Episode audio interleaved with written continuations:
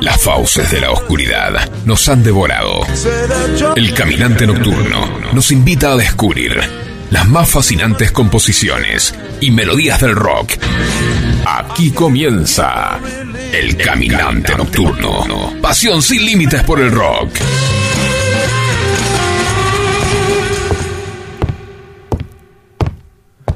El gato Miyu camina por el salón, meneando la cola con elegancia, orgulloso de su pelaje reluciente. A lo lejos ve a la dulce Isabel y se le acerca con un trote delicado y a la vez alegre. Al llegar a ella mueve los bigotes a modo de saludo y luego da un animado salto para acurrucarse en su regazo. Los demás ancianos del asilo miran a Isabel, la cual empieza a tragar saliva. Ahora saben que ella es la próxima en morir. Ese maldito gato nunca se equivoca.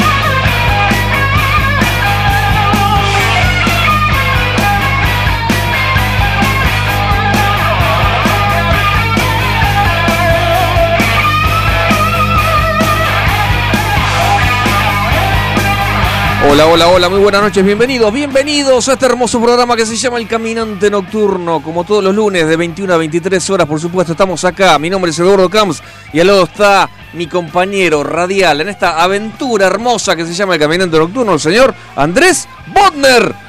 Buenas noches a todos, ¿cómo andan? ¿Todo bien? ¿Todo tranquilo? Todo muy bien, muy relajado después de unas vacaciones. Bueno, le decimos a los oyentes, por si no se dieron cuenta, que el, programa de la semana pasada fue un programa pasado, aún más pasado, un programa grabado en, otros tiempos, no tan lejanos. Y sí, sí, nos tomamos unas vacaciones. Creo que tuvo más audiencia que el, original. Sí, el original. Eh, tuvo un montón de mensajes, mucho más que lo de siempre. sí. Este, lástima que no había nadie para leerlos. Eh, no, no, a mí me fue, fueron cuatro o cinco días allá. No, cuatro días. Cuatro días a Capilla del Monte. Uy, qué lindo lugar. Nosotros siempre tratamos de ir mínimamente una vez al año. Año, año y medio, siempre vamos. ¿Y qué van ahí a tipo a ver los ovnis? Eh, más o menos. hemos visto unas cosas Vieron de todo, ¿no? Muy raras, sí sí, sí sí, Cada vez que voy, cada vez que vamos, hay, hay que estar atento al cielo, digamos. Bien. Eh, no, no me voy a explayar mucho en el tema porque hay mucha gente que no cree que son boludeces, pero no. cada vez, yo si no quieren creer, yo voy una vuelta, ¿no? Por allá. Yo voy a un determinado lugar que cada vez cada vez, cada vez hay más gente. Uh, sí, sí, sí, sí. Este, pero no, bien, bien. Fui a, buscar respuestas. Sí. Y las encontré. Ah, mirá qué bien. Sí, sí, sí. Yo, yo venía medio, medio en crisis. Medio en crisis, medio no sabía para dónde agarrar con un par, dos o tres cosas de la vida. Y, vine, digamos, un, poco un poco más un poco más orientado. ¿Sí? Es encontrarse con uno mismo, es toda esa bolude. No, bueno, es un lugar que dicen tiene una energía especial. Es absolutamente cierto. Qué bueno lo que me decís. Todo Capilla del Monte, Uritorco, o sea, mira, tengo, me compré una, una piedrita. Epa, no te hacía. ojo de tigre. No te hacía metalero con una piedrita. Eh, sí, sí, sí. Este, no sé qué, nombre tiene esa piedra. Eh, ojo de tigre. Ojo de tigre. Ojo de tigre. Eh, y aparte también estoy muy... Con... Bueno, ¿vos dónde fuiste? Contame algo vos del... Eh, yo estuve en las cataratas con mi familia. Estuvimos ahí recorriendo el Parque Nacional Iguazú. Es una materia pendiente para mí eso también. Tremendo lugar. No, no podés dejar de conocer ese lugar, ese lugar si vivís en la Argentina. Es, es algo fantástico. Qué lindo. Muy lindo, ¿eh? ¿Mucho calor? Eh, estaba lindo, entre 27, 28, hasta 30 grados. Espectacular. ya está. Muy bien, se bancaba re bien, lindo para caminar. Eh, si tenías pila en el hotel, así te podías ir tranquilamente. Sí, con esa temperatura, tranquilamente. Estaba buenísimo, oh. buenísimo el clima. Y hasta eh, a esta altura del año, de repente, escaparse del invierno un poquito no, buenísimo, buenísimo, porque estaba haciendo frío. Yo, te contaba recién que eh, fuimos a Córdoba con, la esperanza de, ver nieve, pero eh, nos terminamos eh, terminamos nadando en el río con mi señora. Espectacular. Qué bárbaro. Encima no, o nevaba o te metías en el río. Pero, vos viste cómo es Córdoba, que agarras un caminito y te vas y, lo tenés que tenés que buscar y tenés que tener un alma de eh, de explorador. Y de repente, viste, perdiéndonos, uy, acá, este camino para dónde agarra, este camino para dónde agarra, un río, unas, unas ollas, como se dice, ya está, vamos acá. Espectacular. Ahí. Qué lindos lugares hay ahí en Córdoba para zambullirse. ¿eh? Hermoso, hermoso. Y tengo otra, otra alegría también bajo el brazo eh, debutamos como baterista de. Yo debuté como baterista de Instituto del Quemado el sábado Qué grande, felicitaciones, Edu. Y salió bien. Y salió bien. Y salió realmente lindo todo. A la gente le gustó. Este, mis compañeros de banda creo que, quedaron conformes conmigo, porque la verdad que no, me mandé ningún moco, me parece. Bueno, eso para empezar ya es importante. Sí, sí, sí, sí, total, total, total.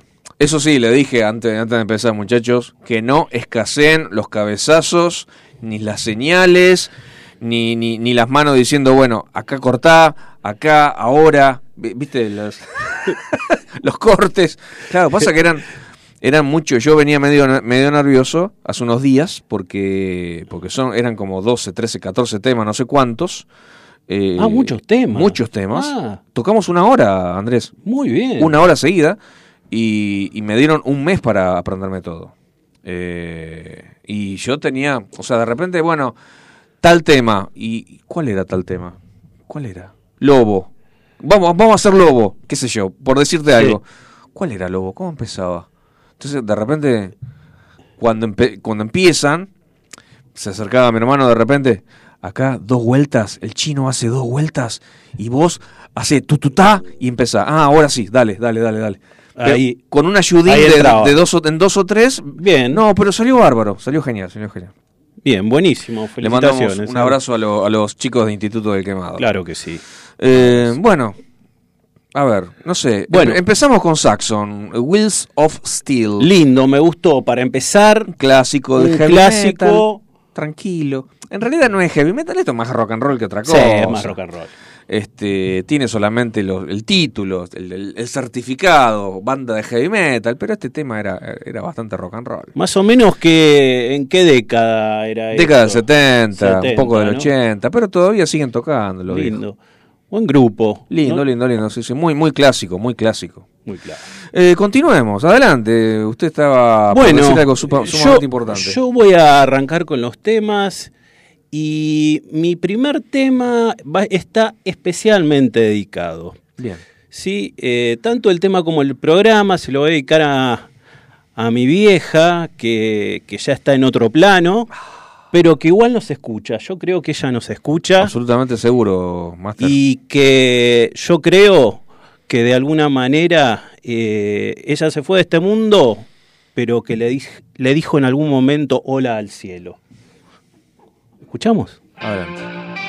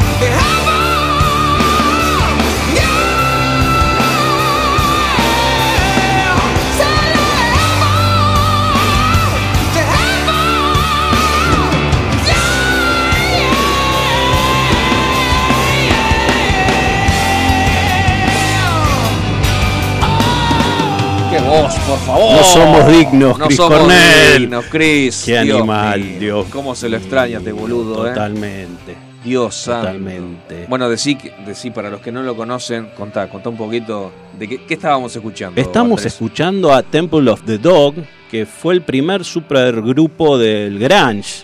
En el Mirá. 91 se formó y, y está integrado por eh, integrantes de Soundgarden y Ajá. de Pearl Jam. Este supergrupo lo armó eh, este, Chris Cornell, eh, rindiéndole tributo a Andrew Wood, que fue uno de los primeros vocalistas que tuvo eh, el Grunge Mirá. y que falleció muy joven. Y bueno, hicieron un disco tributo y tiene estos temas. Tiene, todo lo- todos los temas son buenos de este disco, todos. Y esta, este tema es una barbaridad. No, tremendo. Tanto en la letra como la forma que canta Chris Cornell, que la rompe. Impresionante. Eh, si me permitís un segundito, voy a contar al aire eh, qué tienen que hacer los oyentes para, si, por si quieren comunicarse con nosotros. ¿Cómo no? Pueden mandar un WhatsApp eh, o texto o audio, como ustedes quieran, por, pero WhatsApp al, eh, sería 11 71 63 1040. 11 71 63 1040. Y, y bueno, ¿con qué seguimos, mi amigo? Bueno, seguimos con el hilo conductor que traje Ah, contame. para este programa, que son unos cuantos temitas que están unidos por eh, el siguiente, la siguiente temática. Festival de la isla de White. Ajá. ¿Qué es ese festival de la isla de White? Primero es un festival que se inició en 1968. ¿Sí? Gran año. Gran año. Como sabemos, nació acá mi compañero, obviamente. Yo nací eh, 20 años después. Claro, claro. Este. Y bueno. Vein- 20 minutos después. 20 minutos después. y es un festival que para mucha gente no es tan conocido. No es muy conocido. No es cierto? muy conocido, pero les quiero decir que es un festival, tal vez después de Woodstock, el más importante de la historia del rock. Así te lo digo. Mirá. Y tuvo más convocatoria que Woodstock. Ah, eso no sabía. Hubo entre 600.000 y 700.000 personas en ese lugar. Para que lo entiendan. ¿Cómo ¿Cuánto- puede ser que no días? sea conocido? No, es impresionante. Y ahí fa- falló el marketing y la publicidad, evidentemente. Totalmente. Y, y ahora vamos a hablar de quiénes tocaron, además. Bueno, lo primero que tenemos que decir que el recital eh, o el festival, como lo llamaban, se hizo en la isla de White, que es una isla perteneciente a Inglaterra. Tre- Tiene 348 kilómetros cuadrados, es chiquita, pero es la más grande que se desprende de Inglaterra. Bien. Está situada enfrente de la ciudad de Southampton, ¿sí? En el sur, Bien. en el sur de Inglaterra. Em, tiene una población más o menos de 100.000 personas, o tenía, ahora tendrá creo que 140.000. Y había 600 o 700 hasta 800.000 personas. Me, mira, visualizo un- un- una especie de... eh, eh, como, un festival... A ver si hacen la tecla. eh, me o sea, me hace acordar a los seguidores de los redonditos de Ricota. Totalmente, así es. Va, no los redondos, perdón. al del Indio Solari. Es así, Vamos a Gualeguaychú, vamos todos a Gualeguaychú, eso. a- tocamos en... tal cual. Lo describiste perfecto. Claro. Imagínense Carpitas. eso, carpitas. Claro. Eh, gente desparramada por kilómetros, ¿sí? Así. Em, Claro, pues sobrepasaron la capacidad del pueblo. sobrepasaron, Claro. la gente del pueblo no sabía qué hacer, caían en balsas. Imagínate que los invitados no solo eran de Inglaterra, sino era un recital a nivel mundial. Claro. O sea, gente de Estados Unidos, gente de toda Europa que se fue a una islita chiquita. Encima era una isla donde la reina de Inglaterra eh, había hecho su casa de vacaciones, para que tengan un- una idea de qué tipo de islita era. O sea, vivían todos ricachones, ¿viste? Una prolijita, iba la reina a vacacionar ahí. Imagínate cómo se revolucionaba esa isla cuando caían hippies, hordas de hippies. Estamos, porque estamos hablando 68, 69, y nosotros vamos a hablar del recital de 1970, que fue el más importante. Una vez que terminó el recital de 1970, se cortaron los recitales ahí. los prohibieron. Ah, Prohibidos. O sea, hubo, tres solamente. Hubo tres, después en el 2002 se reiniciaron, nada que ver. Ah. Primero porque lo que dijimos, se, se sobrepasó todo lo, todo lo que podía contener semejante cantidad de gente. Después porque hubo destrozos, hubo gente colada. ¿Sabes qué hicieron? Cercaron como si fuese, no sé, un campo de, no sé, 50 hectáreas. Lo cercaron, pusieron como paredes. Y adentro hicieron el recital. No, no va. Y la gente se metía por arriba, empezaron a tirar las paredes. Eh, la gente no quiso pagar gente que, eh, que vino y tiraba bombas contra las paredes, un, fue un descontrol en serio. Bueno, ¿sabes qué dicen de esto? Que con este recital se terminaron los hippies. El hippismo y la, era del amor y paz se terminó. Ah, la miércoles. Mirá vos. Está considerado eso, ¿sí? Wow. Qué, gran dato. Qué gran dato. Este recital el fin de una era. Fin de una era, había mucha, mucha contracultura, todo lo que sabemos de los 60, de los hippies, bueno, ahí se terminó. Hubo violencia, hubo gente que le tiraba cosas a los artistas, cosas que antes no pasaba. Mira.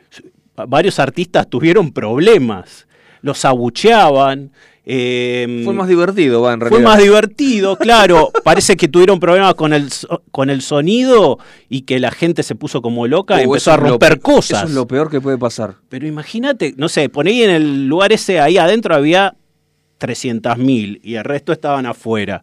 300.000 personas tirando y rompiendo cosas, ¿sabes lo que puede ser? Demasiada gente nerviosa, demasiada. No, no, no, no. Bueno, y, bueno, ¿y de qué banda específicamente? Bueno, vamos a, vamos a arrancar con la primera banda que yo traje. Vamos, después voy a nombrar todas las bandas que hubo. Bien.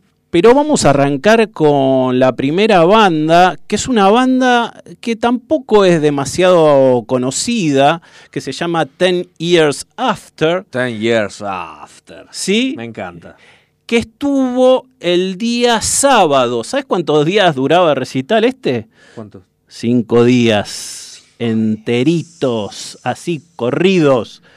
La cantidad de grupos que había, la cantidad de descontrol que había durante cinco días sin parar. Ah, era de corrido. O sea, los grupos tocaban a las 3 de la mañana, a las 5, a las 7, a las... O sea, sí, cinco días corridos de música. Sin parar para dormir un rato. Sin parar. Así era de importante este recital. Qué locura, por favor. Vamos a ver una pequeña muestra. Yo traje las grabaciones en vivo originales, así que perdón si no se escuchan perfectas porque no están tan bien grabadas, pero es a modo también documental. Eh, una gran actuación de este, de este grupo británico llamado Ten Years After y vamos a escuchar eh, un tema que era muy popular que ellos hacían eh, cuando recién empezaron. La verdad que ellos tuvieron igualmente una carrera muy corta que se llama Good Morning Little Schoolgirl. Adelante. Good Morning Little Schoolgirl.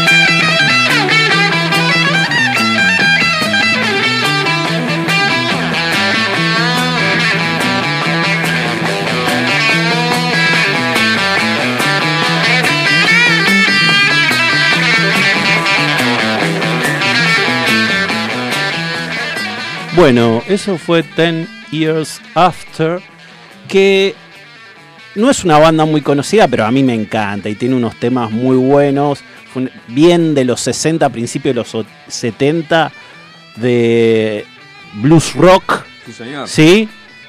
Eh, bien, bien eléctrico, con muchos solos de guitarra, así como se escucha, muy interesante.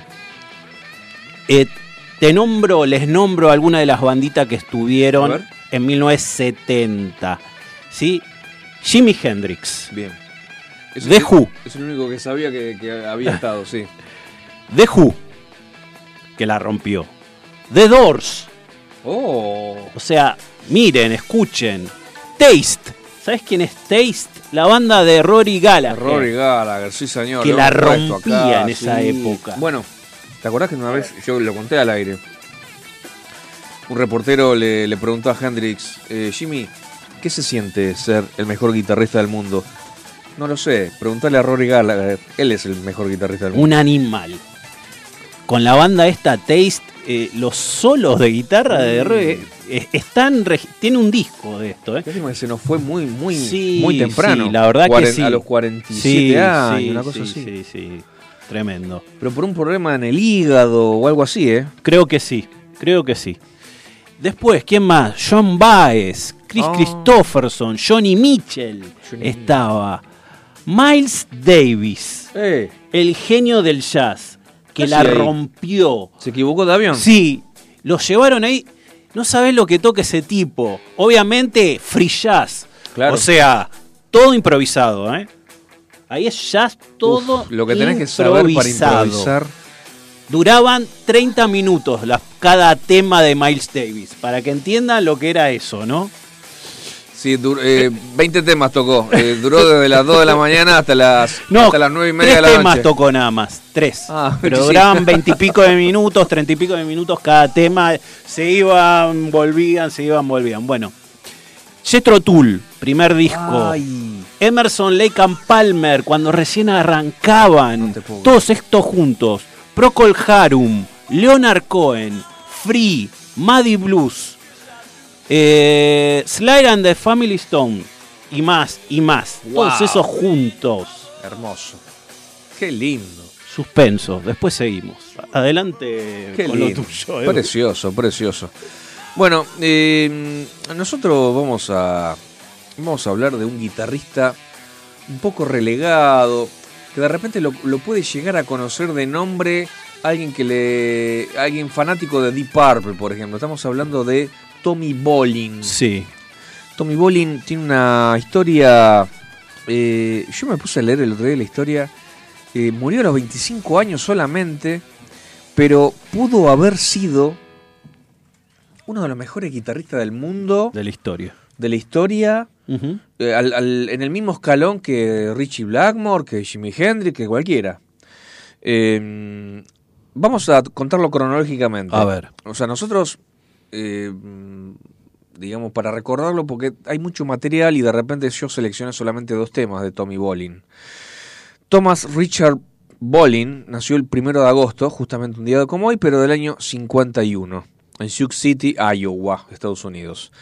Eh, y colaboró con un montón de, agrupaciones. Eh, la más conocida, la más conocida, Deep Purple. Sí. Pero con Deep Purple grabó solamente un disco, Come Test the Band. Eh, o sea, el, Deep Purple de, David Coverdale, de Glenn Hughes. Este, pero al principio, vamos a contarlo cronológicamente, que es lo que me gusta a mí. Sí, a ver. Eh, después de, estamos hablando de tenía 15, 16, 17 años, empezó a tocar la guitarra, este, se mudó a Colorado, una bandita, después otra bandita, después otra bandita y después saltó a una banda un poco más grande que se llamaba en ese, al principio se llamaba Ethereal Zephyr. Banda que acortó su nombre a Zephyr, como Zafiro se podría llegar a, traducir. Em, porque digamos que una compañía de grabación que se interesó por ellos, le digo, no, muchachos, medio compliquetti, medio compliquetti, nadie se va a acordar cómo carajo se llaman, vamos a cortarlo. Bien, una gran decisión. Esta banda incluía a Bolin en la guitarra, David Gibbons en el bajo, Candy Gibbons en las voces, o sea, canta una chica, y eh, Robbie Chamberlain en la batería. La banda empezó a hacer giras, abriendo shows para grandes bandas como, por ejemplo, Led Zeppelin. Era el telonero de Led Zeppelin. O sea, no cualquiera. No. Es telonero de Led Zeppelin. Bien, grabó un disco, grabó dos discos y de repente em, a él también, o sea, del principio se le dio por hacer trabajos solistas y, en un momento se le ocurrió de, bueno, con todos los músicos, porque de repente vos vas a los recitales, a los festivales, como el que acabaste de nombrar, sí. y en el backstage te conoces con uno, conoces al otro, te pones a hablar con el baterista de aquel, con el bajista del otro. Entonces, eh, Tommy Bolin pensó con gran acierto y gran visión, en mi opinión, eh, voy a empezar a, grabar discos solistas de diferentes eh, subrubros musicales, de diferentes subgéneros, con los diferentes músicos que yo conozco. Sí. Entonces de repente se juntaba con, qué sé yo, con el, el, batero de... Ponele, por decirte algo, no, no es algo real, pero ponele el batero de Taste con el bajista de Jimi Hendrix, con el... Claro, claro. Em, y en una de esas conoció a un baterista infernal llamado... Eh, para que, no, para que se me perdió y me olvidé. Ah, acá está, Billy Coban. Billy, Billy, Coban. Sí. Billy Coban, yo lo conozco, que fue, uno de los primeros bateristas que vi, uno de los primeros solos de baterías que vi hacer en video. Todavía no existía YouTube. Lo vi en, en, un VHS. en un Jan Day, porque los platillos Sitjan tienen el Jan Day, que es una especie de festival. Y ahí invitan bateristas. A los grandes bateristas, a, los principales bateristas, a los, referentes. No solamente hacen solo de batería, sino también dictan una especie de, cátedra, charlan con los fans, ¿viste? Bien. Bien. Y bueno, así en uno de esos eventos, por video, lo conocí a Billy Coban, baterista yacero. Eh, lo vi, que yo nunca se lo vi a nadie más, eh, dos palillos en cada mano. Dos palillos en cada mano, no juntitos, no juntitos, no, no, no. Claro uno apuntaba para allá, otro apuntaba para allá, o sea, y tocando sí. cosas diferentes, el tom con el platillo, ah. el otro tom con el otro, así. Nunca se lo vi hacer a nadie. Bueno, eh, Tommy Bolin grabó con esta bestia, eh, con Billy Coban, eh, un álbum que se llamaba Spectrum, o sea, colaboró en un disco de Billy Coban, ¿sí? Porque no solamente venían a grabar con él, sino también él iba a grabar y colaborar con los discos de otros. Muy, muy, muy sociable Tommy Bolin, por cierto.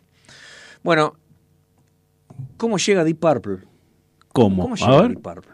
Pará. Por dos puntas. Por David Coverdale y por Glenn Hughes. Por Glenn Hughes, porque había colaborado con algo de Glenn Hughes. O sea, habían tocado juntos en algún momento y Glenn Hughes vino y dijo, che, loco, cuando se fue Richie Blackmore, che, loco, eh, Hay una bandita ahí. ¿Por qué no lo llamamos a este pibe? Que yo toqué con él hace unos meses. La, rompe. Y por otro lado vino David Coverdale, el cantante, con, un con el disco Spectrum en la mano. Sí. Loco, eh, acá, el, guitarrista que está tocando acá, en este disco de Billy Coban, se llama Tommy Bolin. Vamos a, vamos a llamarlo. Y vamos a llamarle que toque con nosotros. Pero lo dejamos ahí. Vamos para atrás. Sí. Volvamos cronológicamente. Eh, vamos, volvamos a, a porque yo me, fui de mambo. Vamos a escuchar eh, esta banda que se llama Zephyr Hide Flying Bird. Algo así como pájaro de vuelo alto. Hermoso. Es hermoso. Muy lindo tema, yo escuché. Muy lindo tema y espero que lo disfruten. Con ustedes, Zephyr. Adelante.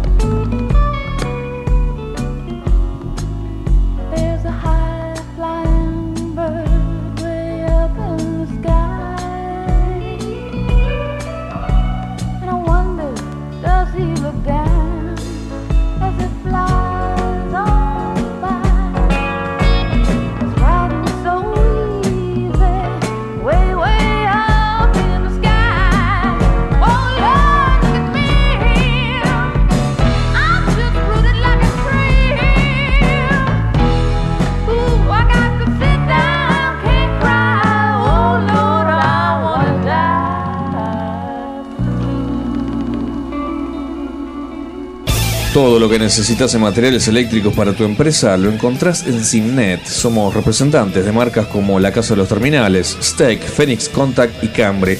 Tenemos instrumental de medición, marca Fluke y Amprobe.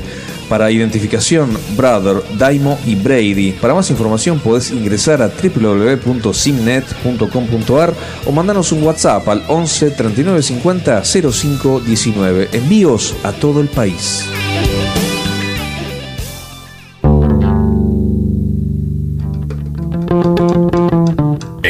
Noche de los lunes, de FM Sónica, las ciudades alumbran. Nunca van a dormir. Nos quedamos despiertos con vos. El caminante nocturno.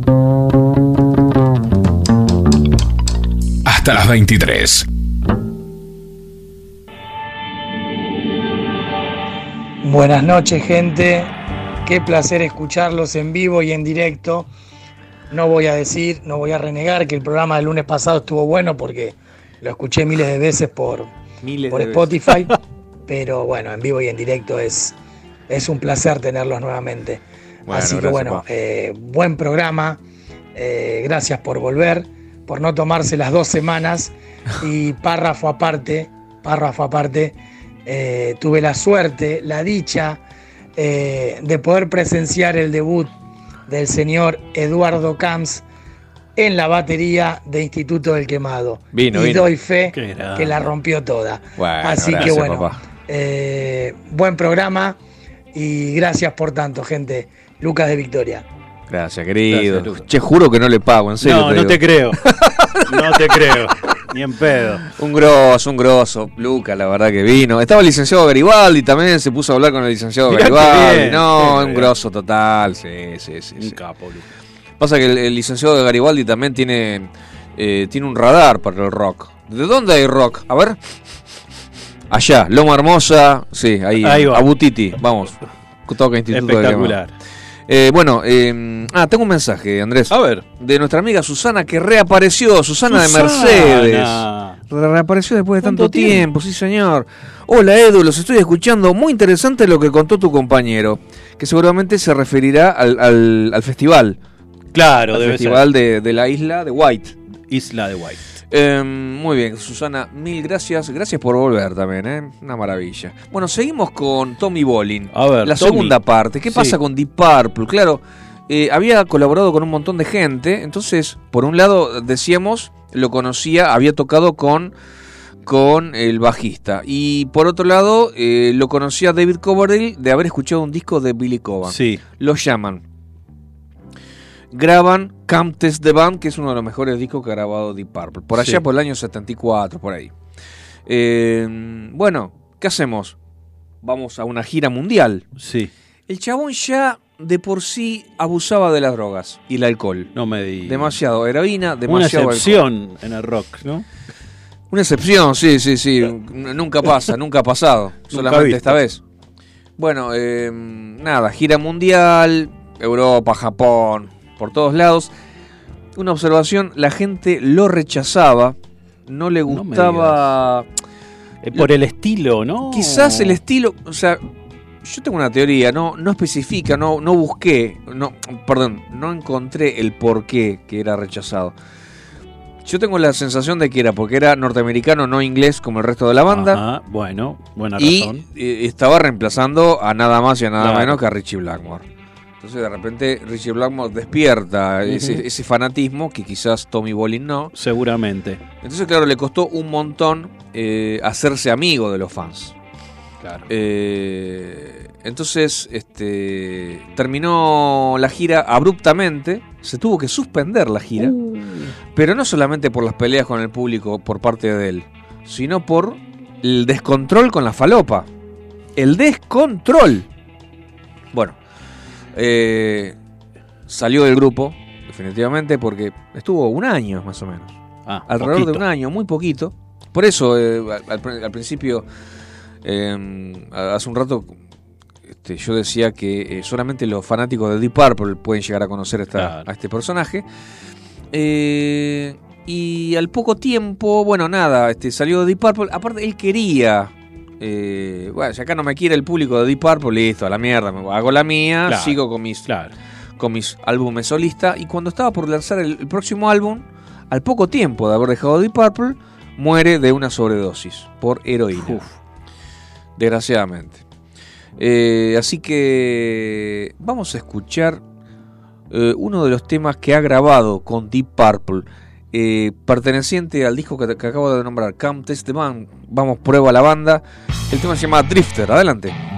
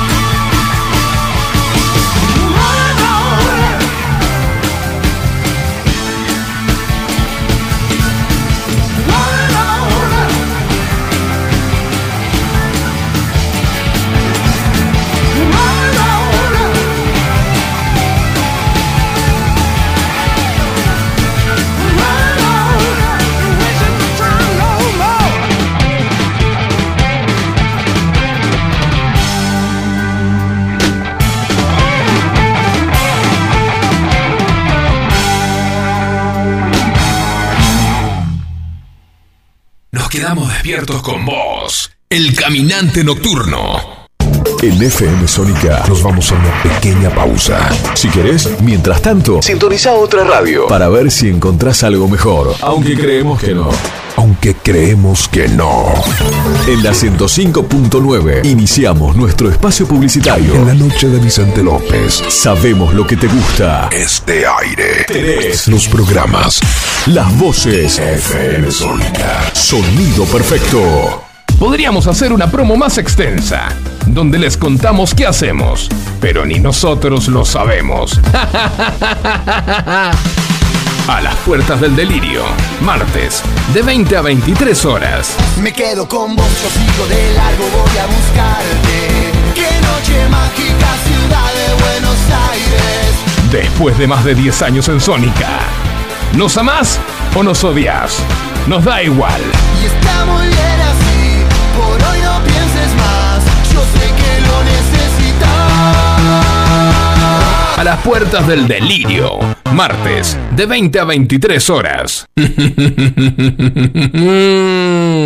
Todo lo que hicimos en la costa lo hicimos porque nos escuchamos y trabajamos en equipo. Vos que querés vivir en un lugar que te encante y nosotros que lo estamos haciendo. Y así funciona. Juntos hacemos más y disfrutamos más de la costa. Vivamos Vicente López. Los caminos del conurbano no son lo que yo esperaba, no son lo que yo creía, no son lo que imaginaba. Por eso Cristian Salles y Sebastián Vargas te invitan a recorrer todas las noticias del conurbano. La hora de salida, todos los martes, de 18 a 19. Aquí no ha pasado nada. Solo por FM Sónica 105.9. Y entérate de todo lo que pasa en tu barrio. ¿Se te rompió el cosito largo que va enroscado en el cosito corto? Olvídate del problema. Seguro, en Ferretería Mi Viejo Marcos lo tenemos. Electricidad, cerrajería, sanitarios. Abrimos los feriados, todos los medios de pago. Visítanos en Brasil 578 Villa Martelli. Búscanos en Facebook como Mi Viejo Marcos. Especialistas interpretando el cosito del coso. Muchas cosas cambiaron este último año. Los saludos, las juntadas y hasta la música. Decidimos no cambiar. Preferimos tener estilo a ser una moda pasajera. Bomba de tiempo. Martes, 23 horas.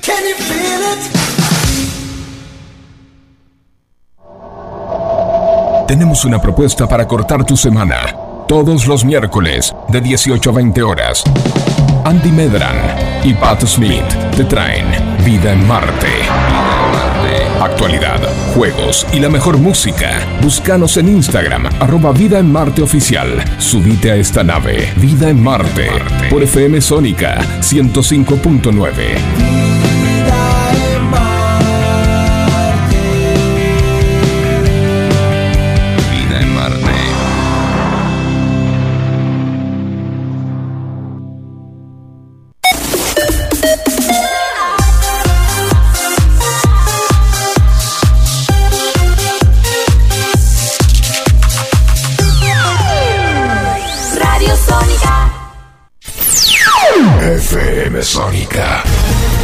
Sonido incomparable. Sónica 105.9. Llegamos a donde vos estás. ¿Aprovechaste la tanda para hacer todo lo que tenías que hacer? Nosotros sí. Por eso estamos de regreso. En FM Sónica. Finalizamos. Finalizamos. Nuestro espacio publicitario. Suele estar donde no llega la luz. El caminante nocturno. Lo mejor del rock. Con Eduardo y Andrés. Por FM Sónica. Muy bien, segundo Ahí tiempo aquí en el Caminante Nocturno, claro que sí. Eh, tenemos en línea a el cantante de una banda que a mí me explotó la cabeza. Todavía estoy juntando los pedazos de cerebro de la primera vez que lo escuché. Todavía no, no, no lo completé, no sé si se nota, no lo completé el cerebro. La verdad que no. Eh, estos chicos son de San Fernando, la rompen toda, tienen dos discos. eh, bueno, él, él me corregirá si estoy diciendo macana o estoy en lo correcto. Ahí están, está en Spotify, se llaman Caminantes Furtivos y lo tengo a Joel o Joy en línea. ¿Me escuchás, Joy? Hola. Hola, hola. Hola, hola, hola.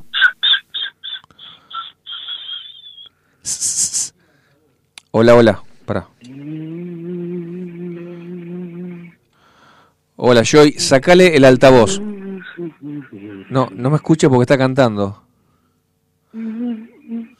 Escucha.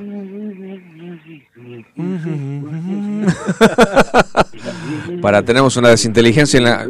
Hacemos así. Ponemos un, ponemos un tema. y, lo, y lo llamo... Pará, pará, pará. pará. ¿Lo desconecto? Lo desconecto y lo llamo al aire, pará. ¿Lo desconecto y lo llamo? Dale, pará. Dame un toque. Dame un toque. ¿eh? Hablale. Pará. Le hablo, le hablo. Hola, hola. Hola, ¿me escuchás, Joy? Ahí. Ahí no se escucha. Ahí no Dijo se que escucha. sí. Pará. Ahí. ¿Me escuchás ahí? Sí, sí, sí. ¿Sale por el aire? ¿Se, Sí, se sí, escucha se más o menos escucha. bien? Sí, sí. Para ver si se... A ver. Pará. Te- vos quedate ahí. Quédate ahí, ¿eh? No te muevas. No te muevas, le digo. Qué boludo que soy. ahí. Ahí se escucha. ¿Me escuchás ahí? Yo sí, ¿eh? Ahora sí, sí señor, estás al aire, aquí en el Caminante Nocturno. ¿Cómo estás, Joy? ¿Cómo andan? ¿Todo Bien, bien, che. Muy Este, ¿Estaba diciendo macanas o estaba en lo correcto? Tienen dos discos, están en Spotify. Está bien, ¿no? Sí, do- dos discos y estamos en Spotify y en todas las, las plataformas de ahora de, de distribución digital, ¿no? Bien. Estás en YouTube, estás en, en varios lados. Sí, sí, sí. Está, en, en YouTube estamos doble porque como también hay un sellito que nos hace la distribución, Ajá. Eh, entonces eh, tenemos nuestro propio canal y bueno, cuando se suben a las plataformas también se articula en YouTube, eh, pero como Bien. de forma independiente. Nada, Che, eh, secundarias, digamos.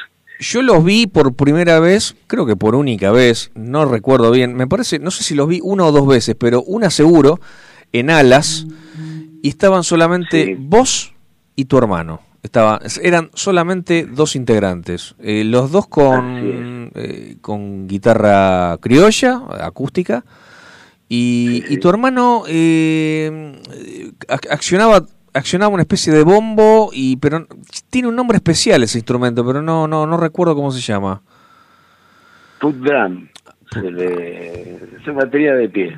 batería de El pie. nombre, mira mira qué copado mirá qué bueno. copado. el nombre histórico que tiene. Era la forma en los los bluesman eh, Sí. en, en la época todavía incluso en, eh, en- en la- cuando se juntaban en las Black Shook Joint para hacer su, su, su escapada en los campos, ¿no? Eran esclavos. eh. Los bluesman eran como los trovadores, ¿no? Los jugulares eh, yendo de, de cabaña en cabaña, de plantación en plantación Sí. a, a tocar y, y, y tocaban con un bombo, muchas veces con un hi-hat o una especie de hi-hat también, sí eh, guitarra, generalmente en afinaciones abiertas y slide, y armónica, y cantaban. Entonces eran los Woman Man. De ahí viene el foot drum, ¿no? bien Después hay, hay varias formas, pero bueno, nosotros adaptamos la más clásica, digamos. yo te propongo algo te propongo algo Eh, vamos a escuchar Piel de Cordero porque estamos hablando hace un ratito. La gente no te conoce, no sabe quién sos, o sí, pero hay muchísimo, mu- muchísimo público que no te conoce. Y vamos a escuchar. Sí, señor, pero vamos a escuchar Piel de Cordero. Adelante, por favor, Facu.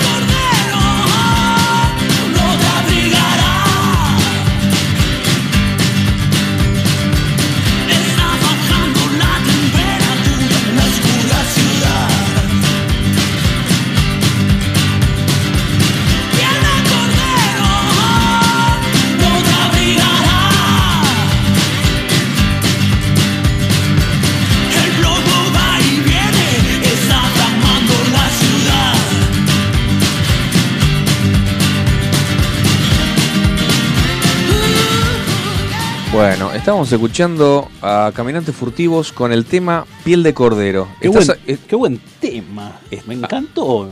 No lo ¿te, conocía. te gusta? Mucho. Está eh. re bueno, ¿eh? En serio. ¿Estás ahí, Joy? ¿Te seguís escuchando? Estoy aquí, estoy aquí, estoy aquí. Eh, mira, para que a Andrés le guste, soy jodido. que sí, es, soy que es un, es un amante del rock eh, extranjero, anglosajón.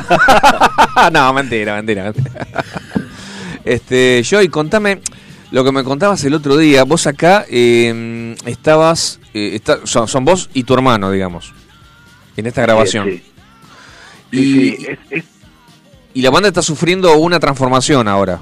Contame un poquito. Sí, venimos, este Piel de Cordero es un salió en el disco La Fría Volcán que grabamos en el 2020, fue en la época de la pandemia.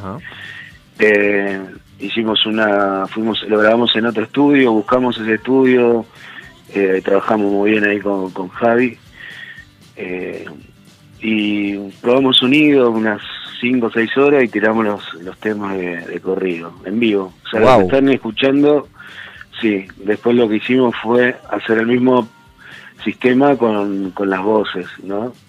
Y como la pandemia frenó un poco la salida del disco, al tenerlo tanto tiempo, definimos hacerle algunas voces más como para darle un color más a disco y sacarlo un poquito del vivo.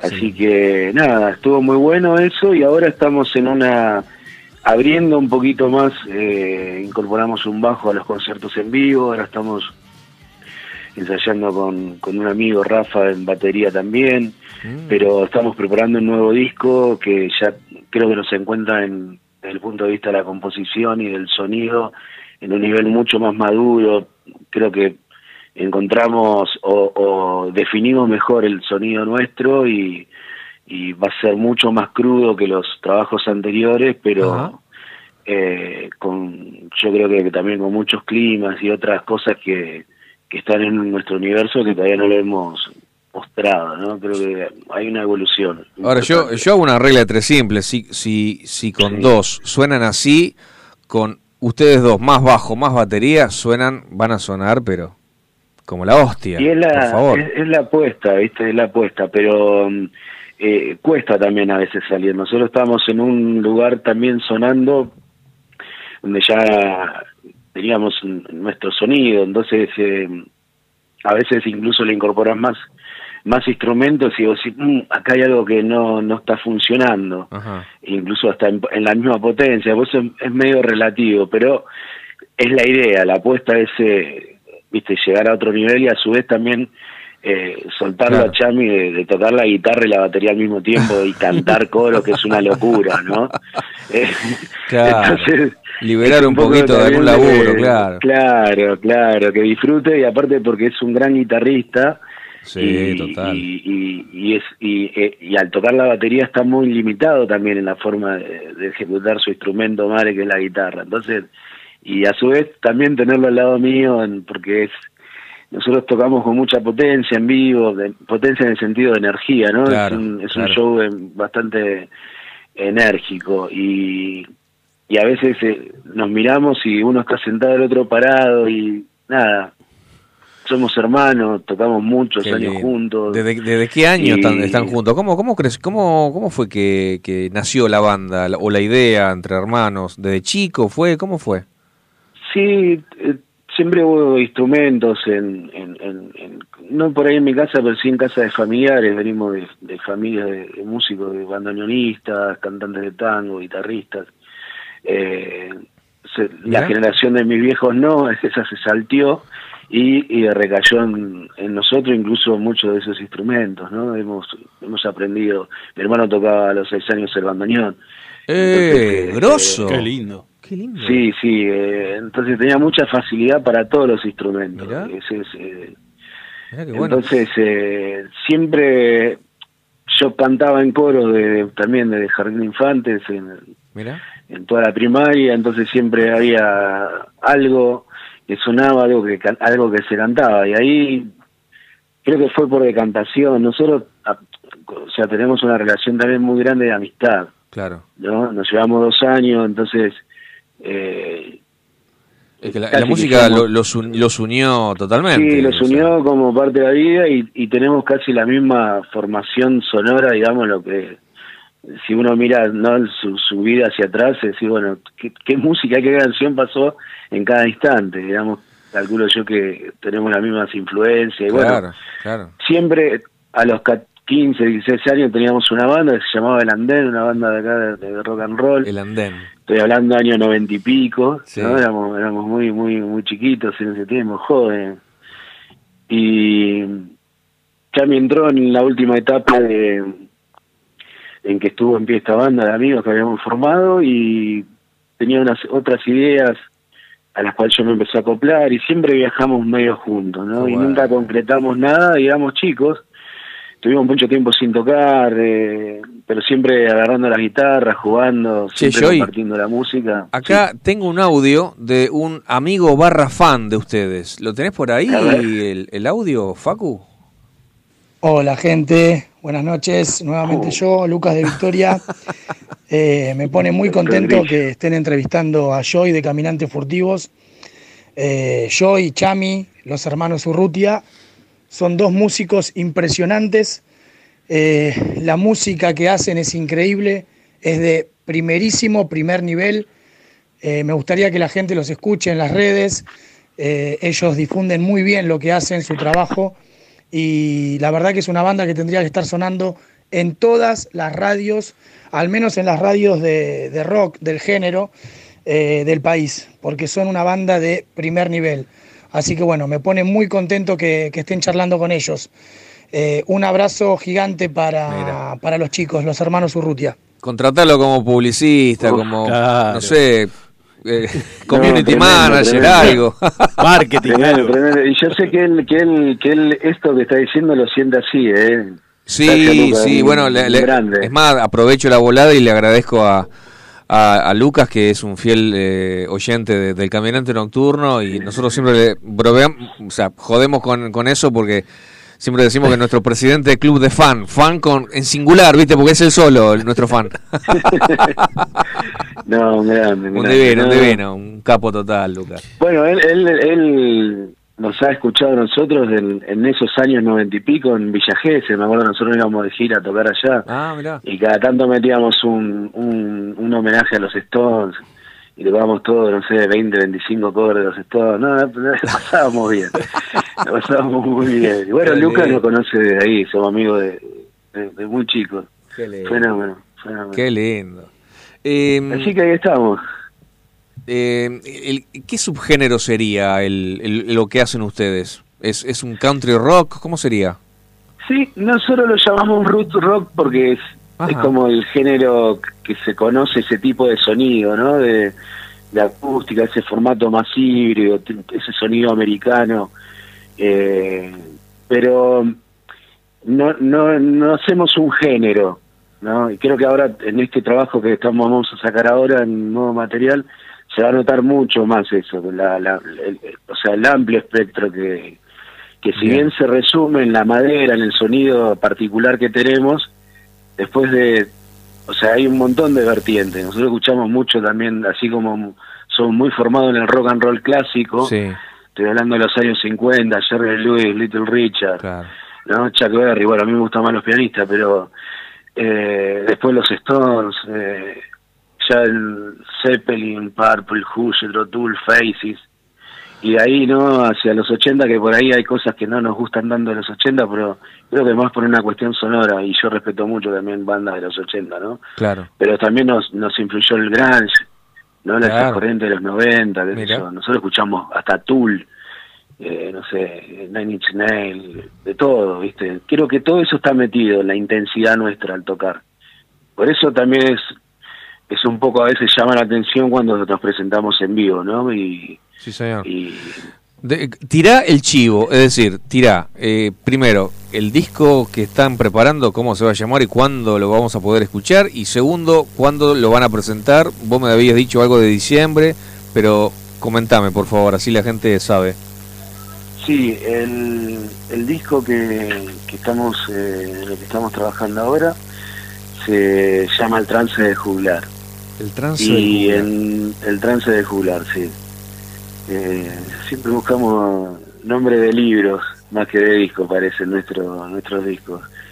El trance jugular y ahora en, en septiembre vamos a, a sacar el, el primer corte, Bien. que ya, sí, pero vamos ahora a hacer en, creo que tres o cuatro canciones que grabamos ahora la semana que viene y vamos a laburarla, a masterizar, bueno, hacer todo el proceso del trabajo del disco y ahí vamos a empezar a sacar con de un tema. Decime, No. decime, para, para, para, decime Sí. en qué estudio de grabación eh, van a grabar eh, o, o grabaron esto porque suena, suena espectacular, realmente. De, de- tirá el chivo de- de- de- del estudio de grabación, por favor. Igual es eh, el primero trabajamos en el estudio Nueva Estación de Tigre, Juancito Chiapa, un fenómeno, los chicos Ah. Juancito Chiapas, sí señor. Ahí grabamos eh, también, bueno, lo dejaremos para otra charla. El segundo disco lo hicimos en otro estudio porque queríamos tocar juntos y aparte de expresar mejor la madurez que ya habíamos tenido nosotros, pero fue una cuestión de por dimensiones nada más, ¿no? De lugar. Bien. Bueno, y aparte porque Javi es un fenómeno de ot- otro estudio. Este Piel de Cordero fue grabado ahí. Y eh, las voces las, siempre las trabajamos con, con Chami en el home studio que tenía Chami, que ahora eh, estamos armando nuestro propio sala de ensayo estudio, que creo que por ahora, de forma provisoria, se va a llamar Estudios Carupa. Así que Vamos. eh, y este disco, el tercero, eh, este lo vamos a grabar acá, digamos, en, en nuestro propio, nuestra propia sala. Sí, señor. Eh, Y- Vamos a buscar por eso también abrir el sonido, en algunos temas van a haber baterías, eh, eh, se va a escuchar otra cosa también. Este, Joy, eh, me habías dicho de eh, que iban a presentarse en diciembre, ¿no? ¿Puede ser? Sí, sí, como estamos trabajando para el disco y a su vez pre- trabajando también para los chicos que se incorporaron a acompañarnos, Claro. eh, también agarren la gimnasia y a- adaptar las canciones también del disco, de los discos anteriores. Eh, nos dimos un tiempito, teníamos alguna fecha, bueno, dijimos no, vamos a fin de año para tener tiempo y el 10 de diciembre en el Teatro Sociedad Italiana. En Sociedad eh, Italiana de ir a- Incazón. de Sociedad- En Cazón, sí, una linda sala de 150 butacas. Nosotros ya tocamos una vez con Río Santo, que, que me acuerdo que estuvo lleno, estuvo muy bueno. Y esta vez, bueno, vamos a estar solos presentándonos en un show largo, donde vamos a, a presentar temas de, de este disco que estamos trabajando ahora y que va a ir saliendo. Y Brutal. eh, canciones de los discos anteriores. Así que va a ser una linda noche, una gran linda 10 de diciembre, Sociedad Italiana de Tigre, Cazón, al, al, a los, al- no sé, al 200 Al debe ser. 1300, sí, Al 1300. Ah, tenés razón, sí, Sí, sí. al revés, sí, tenés razón. Claro, para 1300. allá sube, para allá sí, sube. sí, sí, sí, sí, siempre me equivoco, sí. 1300, excelente, excelente, ya estamos ahí, por Dios, Así que avísame. bueno, los esperamos y desde ya que ustedes están invitados. ¿eh? Bueno, ¿vas a venir Andrés? ¿Te vas a animar esta Por vez? supuesto. Porque yo te invité Sí. a, ver a Instituto del Quemado, me dije, ay no, esa zona no, porque a ver si me, a ver si me No roban. top. Este, Joy, te agradecemos infinitamente esta, esta charla con nosotros. Este, te vamos a estar convocando ahí cuando, cuando lancen el, el tema, el, el siguiente corte ahí en, en septiembre, me habías dicho. Este, te pido por favor que me avises, que me mande- mandame un WhatsApp, yo me fijo, no sé, algo vamos a hacer, pero yo lo quiero pasar por acá, por el Caminante Nocturno.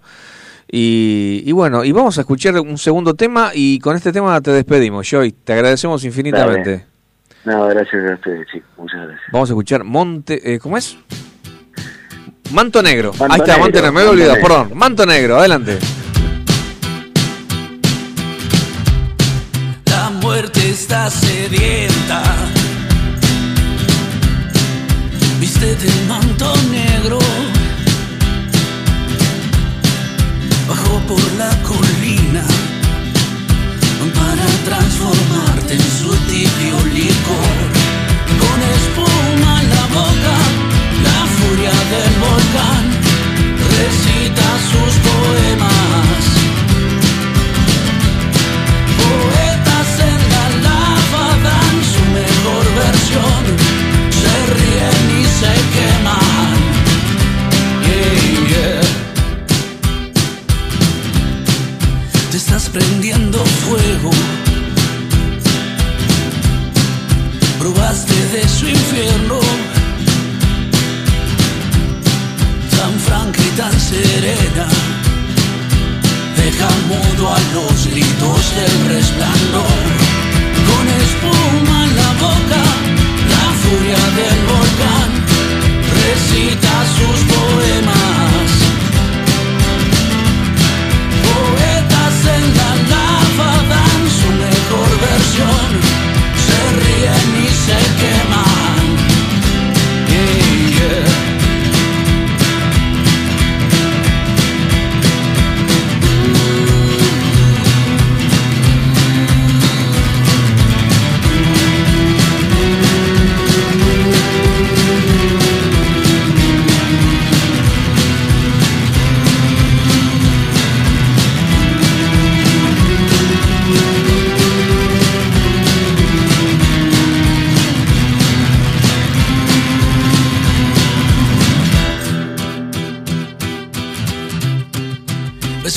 De neblina,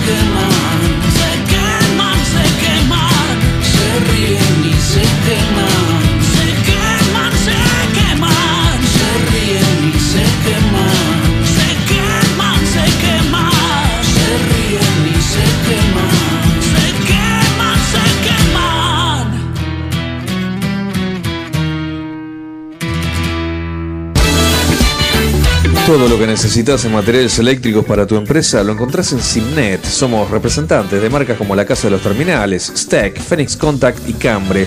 Tenemos instrumental de medición, marca Fluke y Amprobe. Para identificación, Brother, Daimo y Brady. Para más información puedes ingresar a www.simnet con y, eh, simnet.com.ar o mandanos un WhatsApp al 11 39 50 05 19. Envíos a todo el país. Pasión infinita por el rock.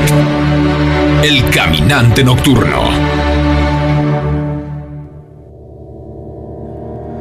Muy bien, señor. Qué lindo. ¿Qué? ¿Te gustó Caminantes Furtivos? Me gustó mucho.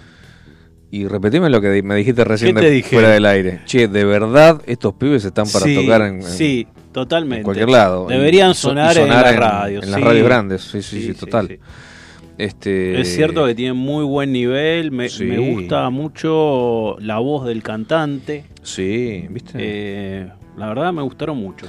Eh, no, realmente muy bien, realmente muy bien. A, a mí, la verdad que este último tema eh, me rompió la cabeza. Yo lo escuché en el laburo hoy varias veces, no le digas a nadie, pero yo hacía que trabajaba y- yo hacía que trabajaba y, y- Bueno, se puede trabajar con música también. Bueno, sí, sí, sí, ¿Por es no? cierto. Bueno, yo sí, sí. Eh, bueno, fantástico. Eh, sigamos, por favor, con el Festival de la Isla de White. White. Te lo suplico porque bueno, eso volvemos. quedó ahí. Este super mega recital que transformó la historia de los recitales, porque de ahí se derivaron varios recitales eh, con el mismo formato, Ajá. pero que no perdieron tanta plata como esta, porque parece que a los organizadores les fue muy mal con esto. Sobre todo por el descontrol que hubo. En un momento te- tuvieron que decir, bueno, entren gratis todo lo que quieran, porque era tanto el quilombo que había. Bueno, igual que en Woodstock. Claro, es que no podés controlar 600.000, 700.000 personas. No, No, hay forma de controlarla. Demasiada gente. A pesar de que decían que la entrada no era cara, ¿sabes cuánto salía? 3 pounds. Ponele 5 dólares. Claro, pero 5 dólares de 1970, que no son 5 dólares de Claro, ahora. tenés razón. No es lo mismo. No es lo mismo. No, O sea, no, no era, me- no era muy barata que digamos, quizás. no era tan barata como uno pensaría. ¿Cuánto cerró el dólar hoy? No Ah. tengo idea. No, no me interesa. No vengo a hacer este programa para estar Do- preocupado 2.40, por el 2.40 ponele. dólar. 2.40. Cerrá. por Eh, eh, Luca, apaga la 200. luz. Apaga la luz. Luca 200, Luca 200 no es guita, Luca 200. Ponele dos lucas y media, doble, dos lucas y tampoco. No, para. 5 dólares, ponele. Por eso. Sí, 5 dólares de esa época. Multi- Claro, son eso, por 20 eso. dólares de ahora, ponele. Ah, 20. Para que tengas una algo, un parámetro. Algo así era. No llega a 5 lucas, está bien. Bueno, era Está barato en precio, igual. está en precio, está en precio. Igual era barato. Está en precio. Bueno, pero había que llegar en ferry, ahí era una isla. Bueno, no, para, para, para, para, pero considerando que son varios días y son y son tantas bandas, es muy barato. Es verdad. ¿Eh? Sí, sí, sí, sí. Es sí. verdad. Eh, hoy, hoy vi, la, perdóname, la entrada a... Ay, ¿cómo se llama este blusero que me- se, se me fue? Que va a venir acá a la Argentina. ¿Va a venir un eh, Robert Cray? Eh, No. No, para. ¿Quién viene? Fantastic Negrito. Uy, qué lindo, tenemos que ir a verlo. 6 lucas la entrada. Baratísimo. Vamos. Hay que ir, No- nos rompe la cabeza. hay que ir. La radio nos paga, ¿no? Porque tenemos vamos como Nos auspicia, corresponsales. claro, Como corresponsales. Perfecto. Dice que sí, Facundo. Cierra por mil. lados. Dice que sí, sí. Con encima cara seria me pone. Sí, sí, sí. ya, ya está, eh, ya dijo que sí, ahora no hay vuelta atrás. Bueno, hay que convencer al, al- al- al- Lo, lo Con palco eh, preferencial. sí. preferencial, claro. sí, palco preferencial, por favor. Lo que siempre soñamos, ¿no? Que hacer un programa y que la radio nos invite a los recitales. Es que, loco, para, vamos con la mano en el corazón, Andrés. No quisiéramos ese laburo. Sí, sí. ir a los sí. recitales y, Oh, y hacer una crítica de, de la banda y de. Es todo. Para, para mí sería todo. A mí me gustaría eh, saber escribir, digamos, antes de hacer eso, pero bueno, es un pequeño Se detalle. aprende también, como todo. Bueno, Bueno, seguimos. seguimos, seguimos. Otra bandita que tocó, habíamos dicho que se llama The Doors. Oh. que estaba en su momento ahí arriba de todo, 1970. Estaban por sacar LA Woman al- ahí al toque después de que terminó el, el recital este. Eh, Morrison estaba muy tranquilo, decían, a contrario de lo que venía pasando con Morrison en años anteriores, que no lo podían llevar a los conciertos. Lo arrastraban. no, para. No podía. Acá ya estaba barbudo, estaba más tranquilo, con la voz más, más, más gruesa, así. Y dicen que estaba muy tranquilo. Lo único que pidió es tocar eh, sin una luz en el escenario, es decir, sin reflectores, sin nada. Había una luz roja, parecía, cosa que no lo pudieron filmar casi, porque el tipo no quería luces en el escenario, así Mira. que tocaron casi oscuras. Eso fue lo particular de los Doors. Mira. ¿sí? Y parece que hubo un set muy bueno de improvisaciones del tecladista, ¿sí? De Krieger, de Robbie Krieger. Y que Morrison cantó muy bien y muy tranquilo, no como acostumbraba a cantar.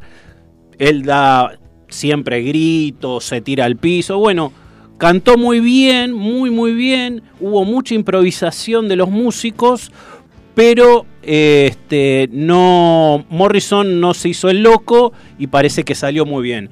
Así que, ¿qué les parece si escuchamos la versión en vivo de Break On Through? Adelante.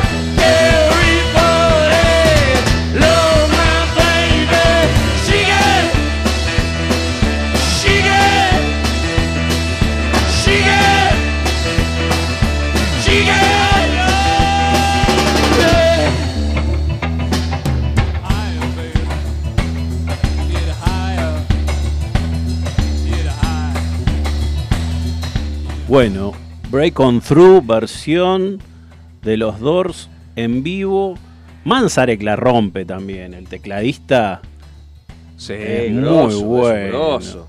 Es un grosso. Que de repente te descuidas así, hiciste así y te, te hizo un solo de 15 minutos. No, tremendo, tremendo, se recuelga. Che, recién eh, vos nombraste a Robbie Krieger, el, el- Sí. el guitarrista de, Sí, de Doors. sí. Y Luquita, el, el sábado pasado que, que- que estuvo en el recital nuestro, este, conoció a toda la banda, por supuesto. Sí. Ya la conocía, ya la había visto, pero eh, a- a- digamos, el, el sábado se puso a hablar con uno, con otro, ¿viste? Y, y encaró a Javier, nuestro bajista, a Javier Worsel, y me dice, boludo, sos igual a Robbie Krieger. Porque, acá veo una, una foto de joven de Robbie Krieger. Robert Krieger ahora que es una rúa que camina. Claro, bueno, pero cuando era joven, este, frente amplia, viste, tiene pelo largo, medio, medio así crespo, qué sé yo.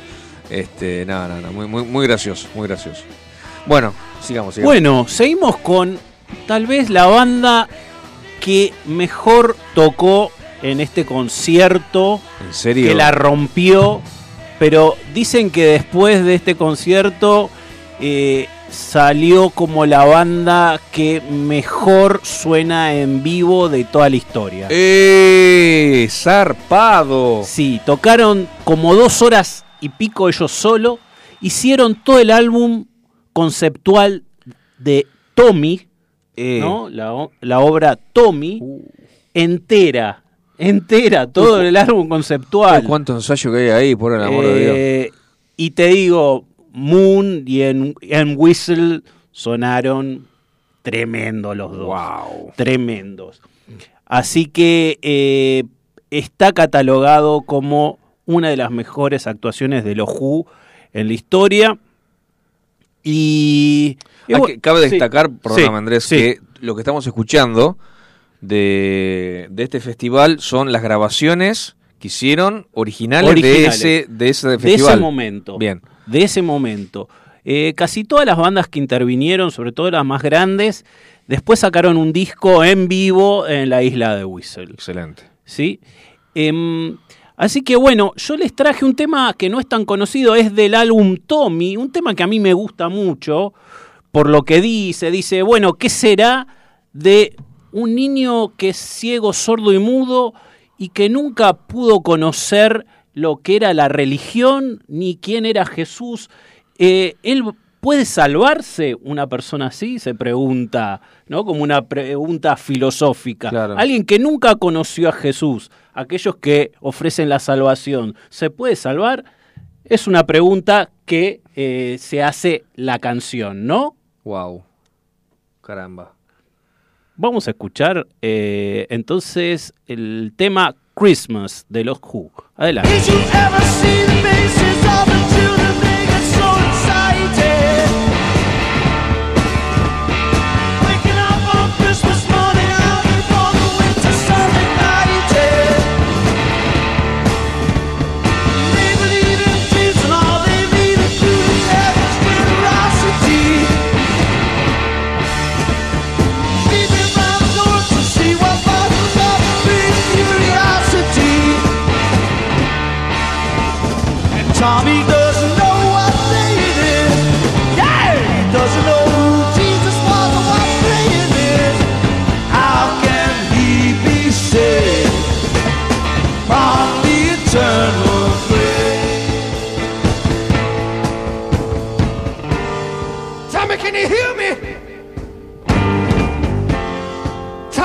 You hear me? Tommy, can you hear me? Tell me, can you hear me? Tell me, can you hear me? Can ya? Can you hear me?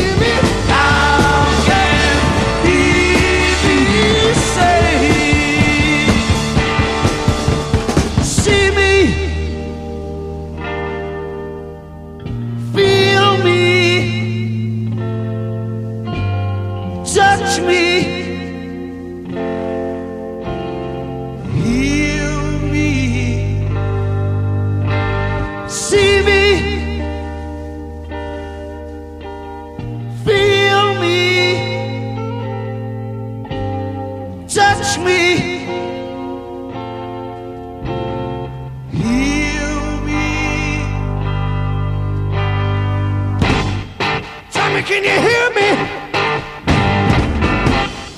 Tommy, can you hear me? Tommy, can you hear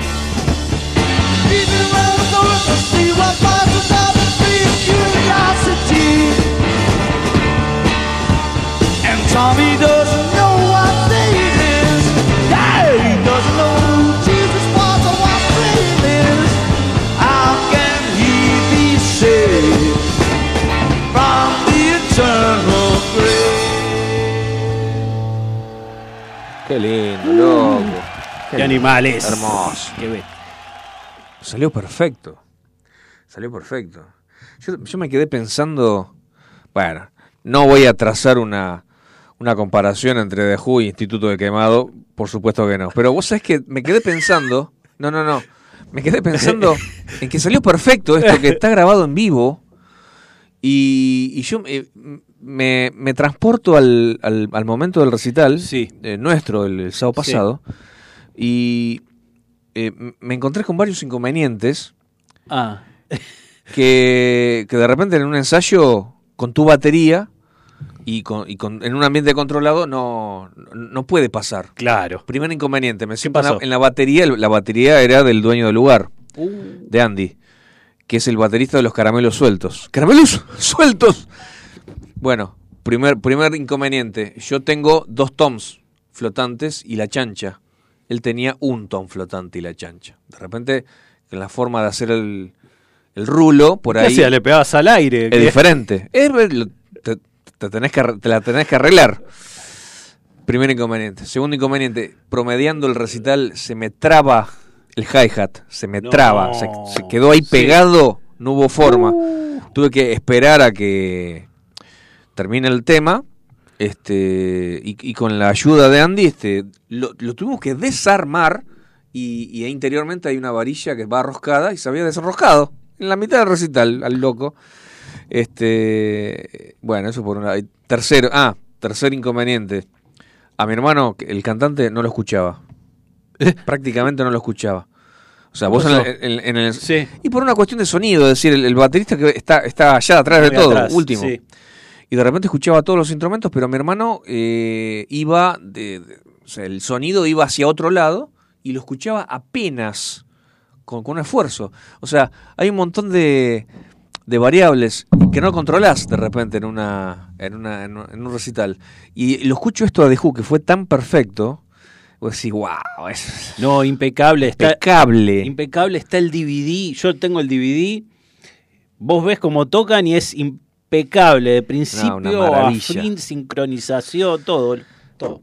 Te quiero hablar, siendo las 22 y 45, ya estamos en la recta final, brevemente, brevemente, brevemente, de un, eh, de un blusero que hoy cumple 69 años, loco. Tan viejo es. Tan viejo es. Bueno, pero sigue tocando, no, No, pero no, nada pero más. pensé que era más joven. Eh, no, no, no. Yo pensé que era más viejo, en realidad. ¿En serio? Eh, estamos hablando de Robert Cray. Nosotros escuchamos a Robert Cray eh, junto con otros dos bestias, eh, Albert Collins Sí. y Copland, eh, de otro disco. Creo que hace dos o tres eh, programas Sí. atrás lo escuchamos. Y esta vez, eh, por ser hoy el cumpleaños, eh, queríamos homenajear a Robert Cray, solamente con un tema, por cierto. Eh, la primera no- novedad es que está vivo, o sea, Claro. yo pensé que, que la, la había quedado hace rato, pero, pero no, sigue vivo. Y, y yo, sinceramente, no tuve mucho tiempo, por el tema de los ensayos y demás, no tuve mucho tiempo de escuchar todo lo que hubiera querido Robert Cray. Por eso vamos a escuchar el tema más escuchado de Spotify de esta eh, de esta celebridad en la guitarra. Señor, señor Robert Cray, Right Next Door. Adelante, por favor.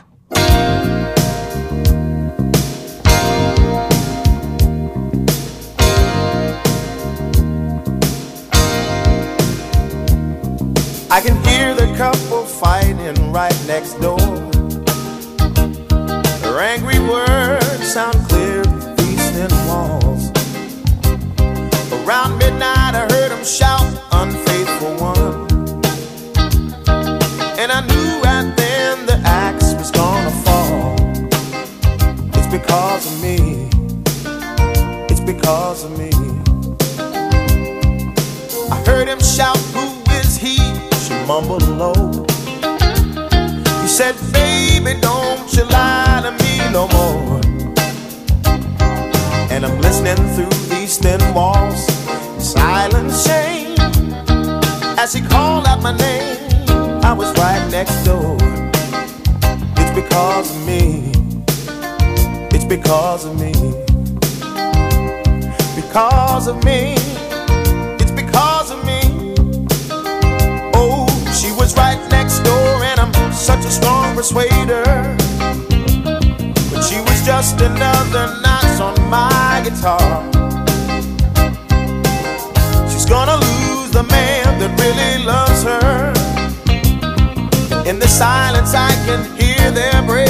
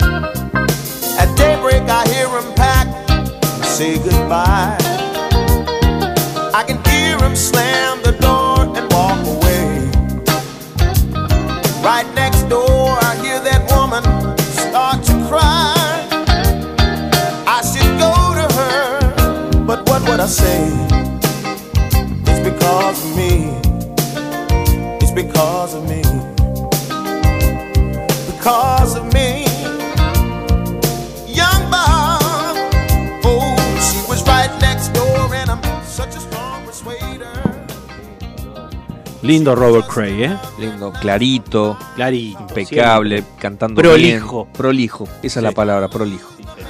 Bueno, tenemos una disyuntiva acá, ¿eh? Tenemos una disyuntiva.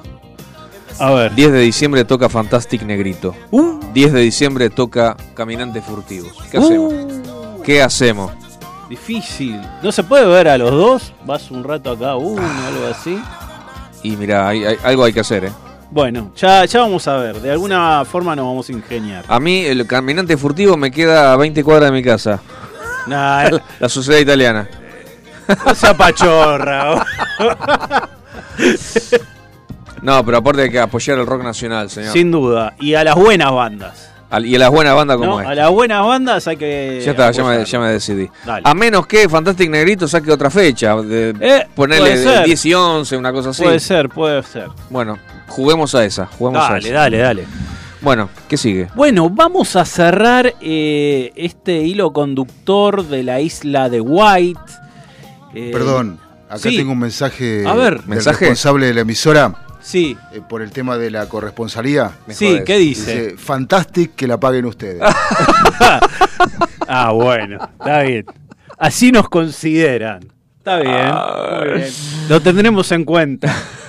Lo tenemos en cuenta. Bueno, dale. Yo ya recibí de la Rock and Pop un par de propuestas. Wow. Vamos, a vamos a evaluar el próximo año si seguimos o no.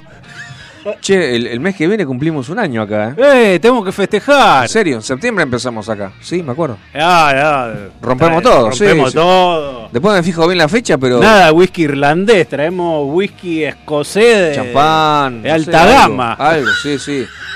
No, sí, que me llamen un Uber para salir de acá ese día. Sí, No sí. pasa nada, yo no pasa nada. Ni, habl- ni hablar. Bueno, recta final, vamos. Bueno, recta fina- eh, final. Eh, cerramos la isla de White con el más grande de todos, el, el capo máximo de todos los guitarristas, el señor Jimi Hendrix. Tocó en día domingo 30, ¿no? De ahí de 1970, que no me acuerdo qué, qué mes era. Y eh, no cerró él, ¿eh? No cerró Ajá, él. ajá. Hubo bandas que tocaron después. Pero tocó después de la disolución de su última banda que era Band of Gypsies. ¿Te- ¿Se acuerdan? Uh, sí, me suena, me bueno, de- después se disolvió la banda y él fue a tocar a, a este concierto con Mitch Mitchell, ¿no? Con el, el- Batero. el grosso y un amigo de él en el bajo que se llama Billy Cox. Ah, ok. ¿sí? Ah, que era que es negro. Sí, Claro, me acuerdo, me acuerdo. exacto, Esa formación me la acuerdo. Exactamente. Bueno, fueron ellos tres a tocar y em, cuando, cuando Hendrix estaba por salir le dice, bueno, ¿cómo el presentador, cómo querés que te presente? Y dice, ¿cuánta gente hay? Le pregunta Hendrix. Y ponele, hay más de medio millón de personas ahí que te están esperando a vos, dice. Y ahí se agrandó el negro tremendo, dice, bueno, eh, presentame o presentanos así. Solo di, eh, está Billy Cox al bajo, Mitch Mitchell en la batería y el ángel salvaje azul en la guitarra. Dale. Agrandado el negro. Dale. No me jodas. Y, el, y el, el que presentaba dice, ¿cómo, cómo, cómo? Dice, el ángel salvaje azul. ¿No te quedó claro, flaco? Ese soy yo. Bueno, le dijo eso, así que lo tuvo que presentar así. Obviamente era el ídolo del recital, ¿no? Era imagino, el- sí, lo máximo que podía haber ahí. Y mm, lo que tiene, eh, digamos, histórico este recital es que Hendrix muere 20 días después de este recital. Ay, Fue el último recital que dio. No concierto así grande para todo el mundo. Mira vos. Al toque, al toque murió. Pucha. ¿Está? Qué pérdida, por favor. Así que es como la gran última actuación de Hendrix que la rompió. Ahora lo vamos. Claro, exactamente. Eh, Era premonitorio lo del Premonitorio, ángel, sí, ¿sí? señor. Eh, como anécdota les cuento que tuvo varios problemas con el sonido y salió un amigo que no era, no sé si era amigo o no, a ayudarlo, un conocido que no estuvo tocando, pero que se llamaba David Gilmour, no sé si lo ubican. Dios. Dijo, eh, Hendrix dijo, tengo problemas acá con el sonido, con el audio, yo, yo voy. Estaba Gilmour, hay una foto de Gilmour viendo el recital. Yo voy, yo te ayudo. Y parece que Gilmour fue y lo ayudó con el tema del sonido. Una onda. No sé, raro, una anécdota del momento. Gilmour ayudando en el sonido a Hendrix. Así que bueno, vamos a escuchar por último, para cerrar eh, el tema del recital en, la isla de, de White, eh, con Voodoo Child, una versión excelente. Vamos a escucharlo a Hendrix. Adelante.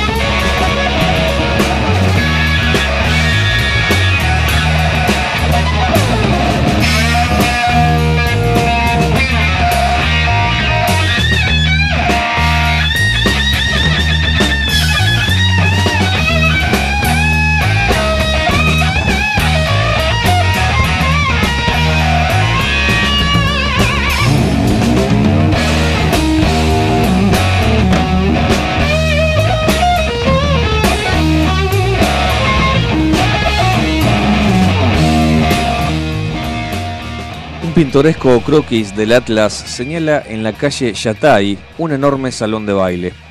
A pesar de su lujosa apariencia, el local no tenía baños. Sucedía entonces que los bailarines se veían obligados a abandonar la milonga para, pedir permiso en casas vecinas o costearse hasta algún café más hospitalario. Sin embargo, los más audaces solían aventurarse en un yuyal cercano que ofrecía una sombría privacidad. Los cronistas soñadores sostienen que nadie regresaba jamás de aquel sitio. Citan el testimonio de más de 40 damas abandonadas que en vano esperaron a sus compañeros, a veces en el interior del salón, a veces en la misma vereda del potrero. Los espíritus fantásticos pretenden que los brujos raptaban a los bailarines y los llevaban a sus gabinetes como esclavos o como carnada para atraer a los demonios. Por esa razón, o quizás por la escasa belleza de las damas asistentes, los jóvenes dejaron de concurrir al salón. Los propietarios hicieron construir baños, pero ya era demasiado tarde.